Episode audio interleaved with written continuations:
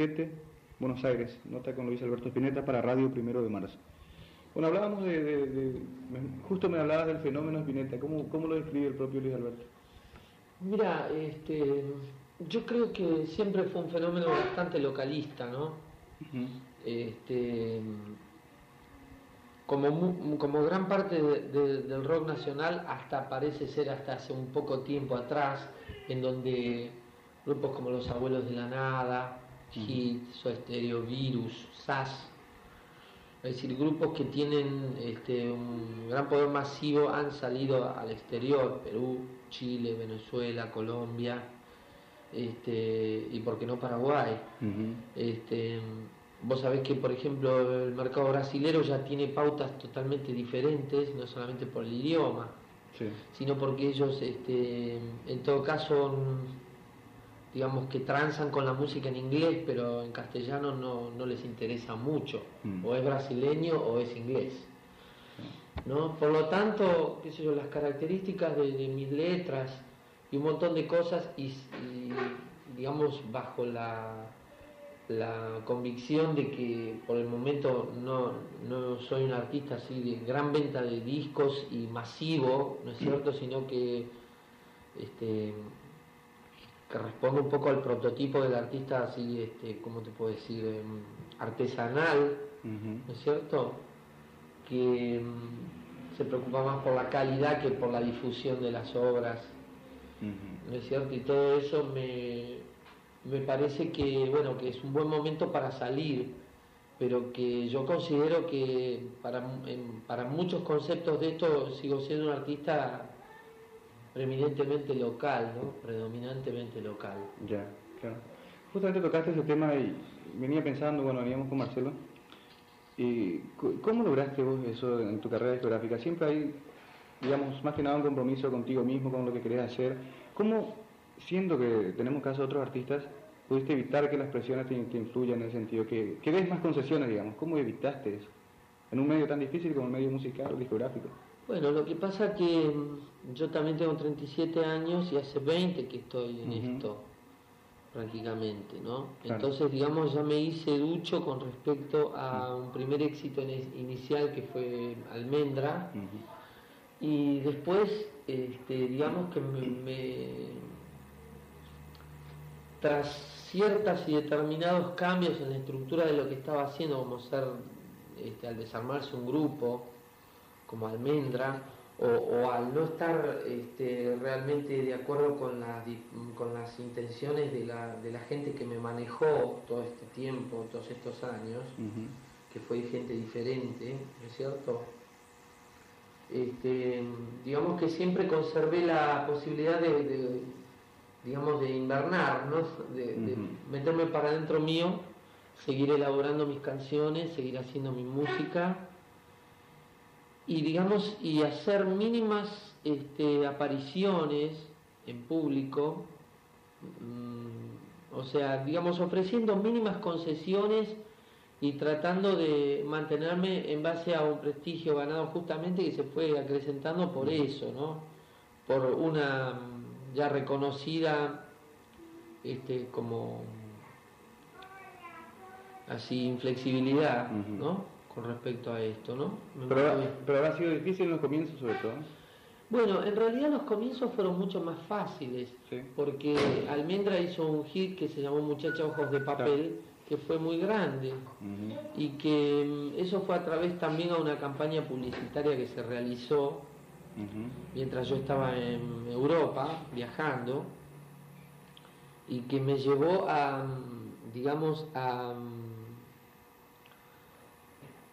cuando, cuando yo eh, en teoría estaba por empezar a disfrutar de estos, de estos primeros éxitos, el grupo ya prácticamente se había separado.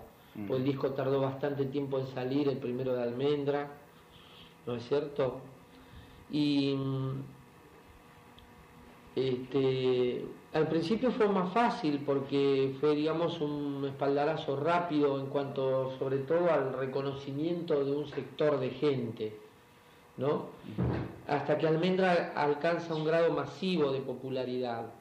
Pero luego este, los grupos que yo fui formando no correspondían de alguna manera eh, no correspondían a, los grupos anteriores de los cuales yo venía. Siempre cambié el proyecto, ¿no es cierto? Y.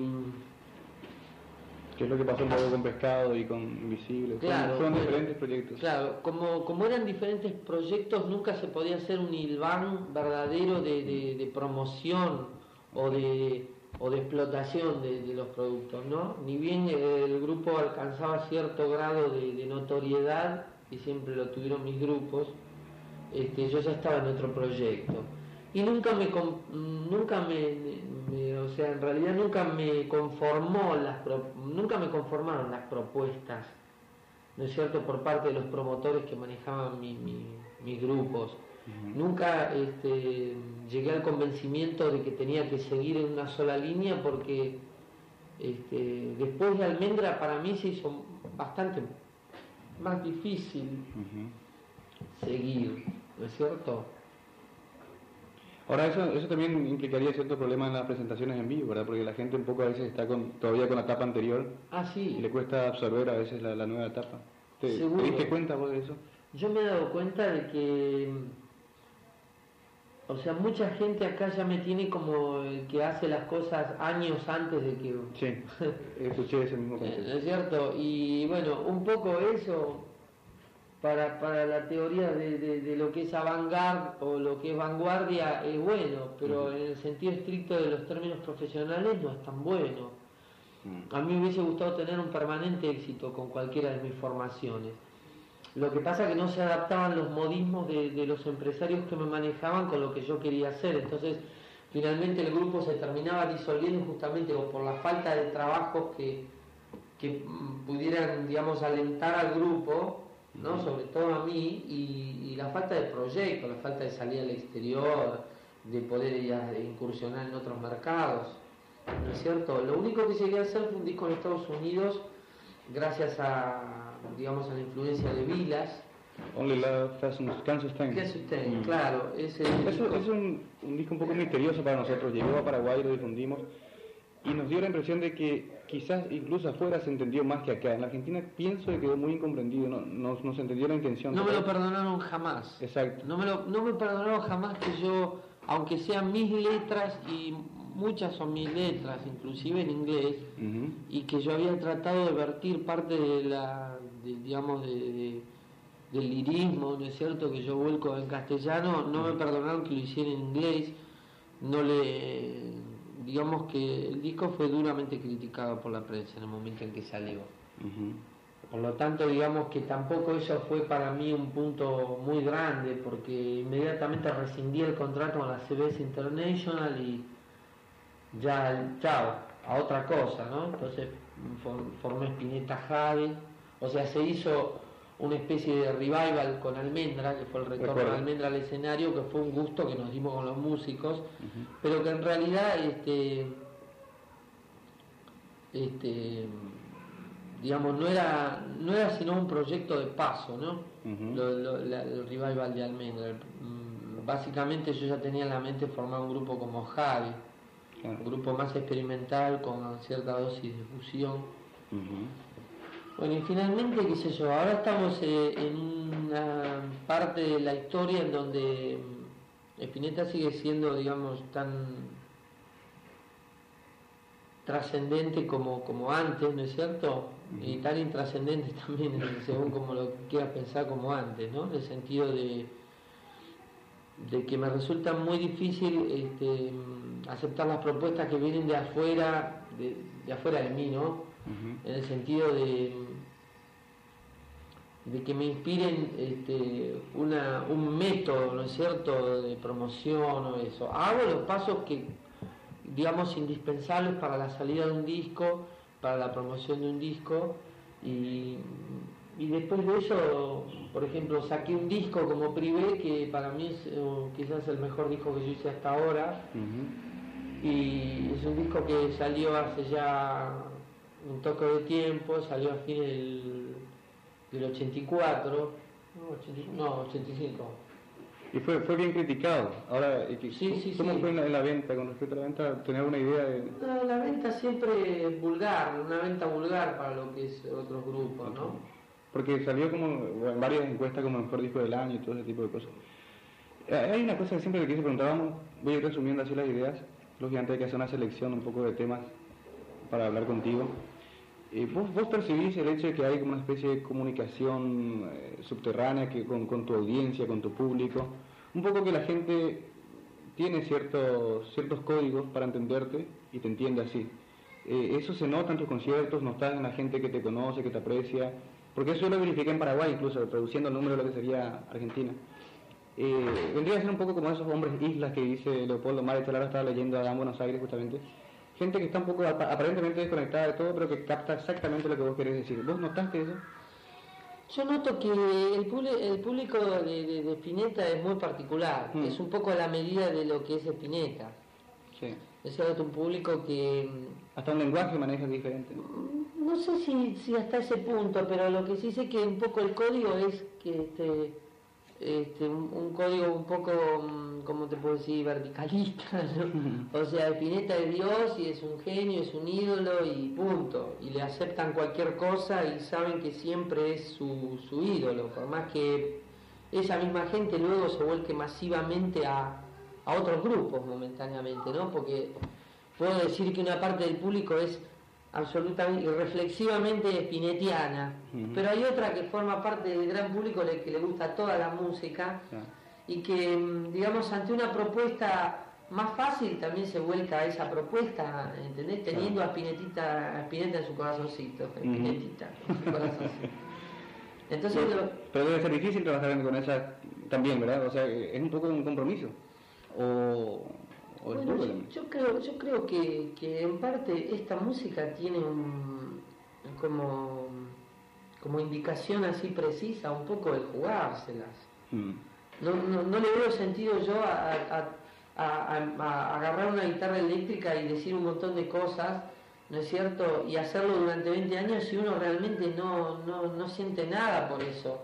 No siente que está luchando para ciertas cosas, que son la no concesión, que suba siempre la calidad, ¿no es cierto? Que, mm, que, no haya restricciones, que no haya este, berretadas, ¿no? O sea, es una lucha, el compromiso está basado un poco en eso, y un poco esta música sin algo de compromiso no sé qué es, porque para eso tocamos rock del 50 y bailamos todos en la calle, y no es mi propuesta, mi propuesta es justamente poder llegar a, generar una lírica entre la música y la poesía que, a la gente la, la, la hipersensibilice y la ponga a punto de cosas que son las que suceden eh, por ahí en un plano muy diferente de lo que es el consumo de los discos, ¿no?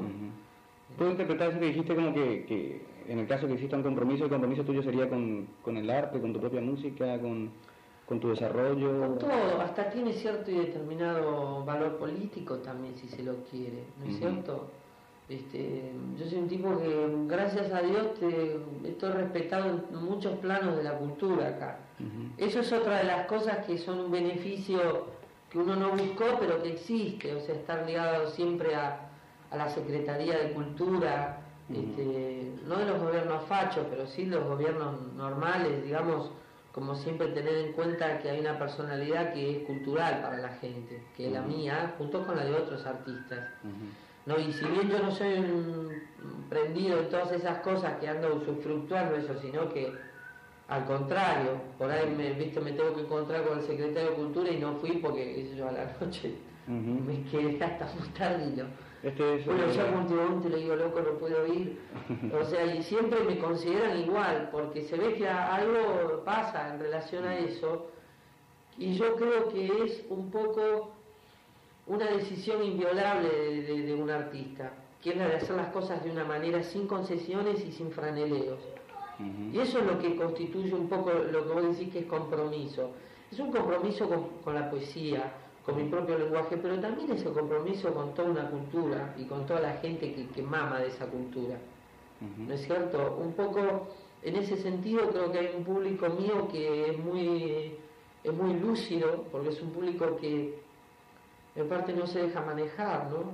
Que por ahí le gusta Spinetti y después le gusta John Lennon o le gusta cosas muy específicamente artísticas y que fuera de eso, inclusive hay fanáticos de Spinetta, que yo los odio porque odio el fanatismo, pero que son tipos que, que, no sé, que son capaces de comparar a Spinetta con Lennon, por ejemplo, lo cual es demasiado para mí, ¿no es cierto? Y que, y que en cierta forma ese público es un nubilado, no es el público lúcido. Para mí el público lúcido es el que ha disfrutado de Spinetta todos estos años, más todas las otras cosas.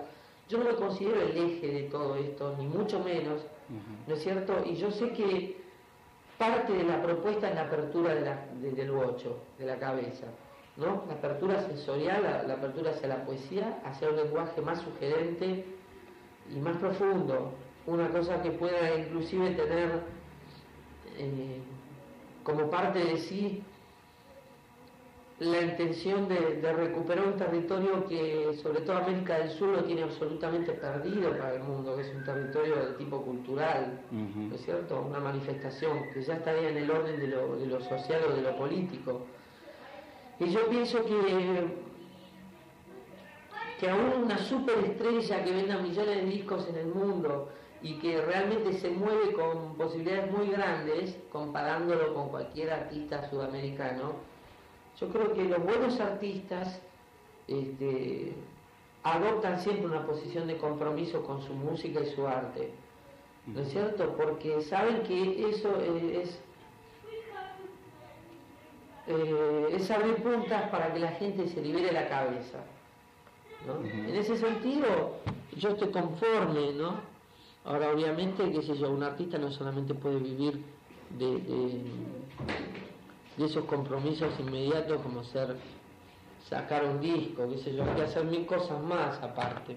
¿no? Entonces yo hago las que realmente me caen mejor y que pienso que van a buen término, ¿no? De nada me vale a mí hacer este... O sea que algo con más proyección, digamos. Hay un, hay un punto, tocaste más o menos radical. No o sea, lo que, lo que para finalizar, perdóname, eh, lo, que, lo que es fundamental es que de nada me vale a mí. A mí lo que, lo que me, me da certeza es que yo sé que voy al estudio y puedo hacer un buen disco. Y que generalmente cuando me presento en vivo suenan muy bien mis grupos. Y con eso para mí eh, cumple la función básica de, mm, digamos, de, mi nombre, ¿no es cierto? de presentar una cosa muy bien. Eh, de nada valdría, ¿entendés? Intentar todo un circuito de procedimientos promocionales o cosas así si uno no, si yo no tuviera una buena obra atrás de lo que estoy montando, ¿no? La base es eso, tener buenas canciones y saber lo que se quiere decir. Tú tocaste el tema poético justamente uno de los puntos finales yo tocar. Eh, ¿De dónde emerge toda esa, esa literatura, así entre comillas, espinetiana? Eh, ¿Cuál es la fuente de inspiración? ¿Hay influencias? Obviamente deberían haberlas. ¿De, dónde proviene todo ese lenguaje también tuyo? Bueno, yo creo que este, el lenguaje básico, creo que todos nosotros lo hemos aprendido a través este, de grupos como los Beatles, ¿es cierto? O sea, de tipos que mm, pudieron exponer este, desde una cosa muy popular hasta mm, luego mm, poder hacer qué yo, canciones como Yo soy la morsa o, Frutillas para siempre, ¿no es cierto? Empezaron a manejar arte en serio los Beatles después de un momento. Esa ha sido, digamos, una influencia básica, pero también podría decirte que, lo ha sido, entender Pablo Neruda, ¿no es cierto?, en cierto sentido, ¿no? Pese a que no es uno de mis poetas favoritos. Pero en mi caso es la lectura de Rimbaud, de, Antonina Artaud, inclusive yo dediqué un disco a Artaud, se llama Artaud, ¿no es cierto? Y diría que el pivote mm, así más este, más específico ha sido Lito Nevia, que es el primer tipo que empezó a cantar en castellano, Morris, ¿no es cierto? Y después otras influencias yo creo que son las de, las de la propia repercusión de lo que uno hizo. Saber que una canción como muchacha había aprendido en la gente me, me dio a las claras el camino. Era que se podía hacer una cosa usando un lenguaje fino, ¿no es cierto? Y, que la gente lo sintiera y lo sintiera a su vez masivamente. ¿Nunca te preocupó aquello de que, que dice alguna gente, bueno, no, no, entiendo las letras, el famoso... Sí. ¿Te, preocupó o por lo menos te Digamos, afectó en casa. Sí, yo creo que es un poco un, es un mito, ¿no? Mm. O sea, Spinetta también está elaborado en base al mito de ser raro, eh, lo cual es algo que mm, por momentos no deja de ser medio molesto para quien no se considera raro. Yo no me considero raro como para que digan no entiendo las letras. Lo que pasa es que yo creo que eh, ciertamente en muchos campos, este, salvo dos o tres excepciones, no se escribieron letras como las mías, en el sentido de vertir en diferentes campos de la realidad o, o de vertir en esas letras este, contenidos subterfugiales que no eran casados, que no podían ser, este, digamos, detectados en una primera lectura. Y yo creo que hasta las letras de Mick Jagger, o, eh, o sea, que, que me parece que es un gran letrista, siempre hay algo que no se termina de entender, porque en sí el lenguaje es así, ¿no? El lenguaje escrito o el lenguaje hablado tiene esa connotación de que siempre deja un recoveco para la imaginación de cada, de cada uno. Y muchas veces hay un lenguaje este, posterior al de la primera lectura, que es el que habla también. Generalmente eso sucede en la, en la mejor poesía. Claro. Pero no es muy usual en el pop, por ejemplo. No, no, no es muy usual, aunque cada vez en realidad es más así. Es- es- claro. O sea, vos, eh, yo, mm, a mí me encanta ver las letras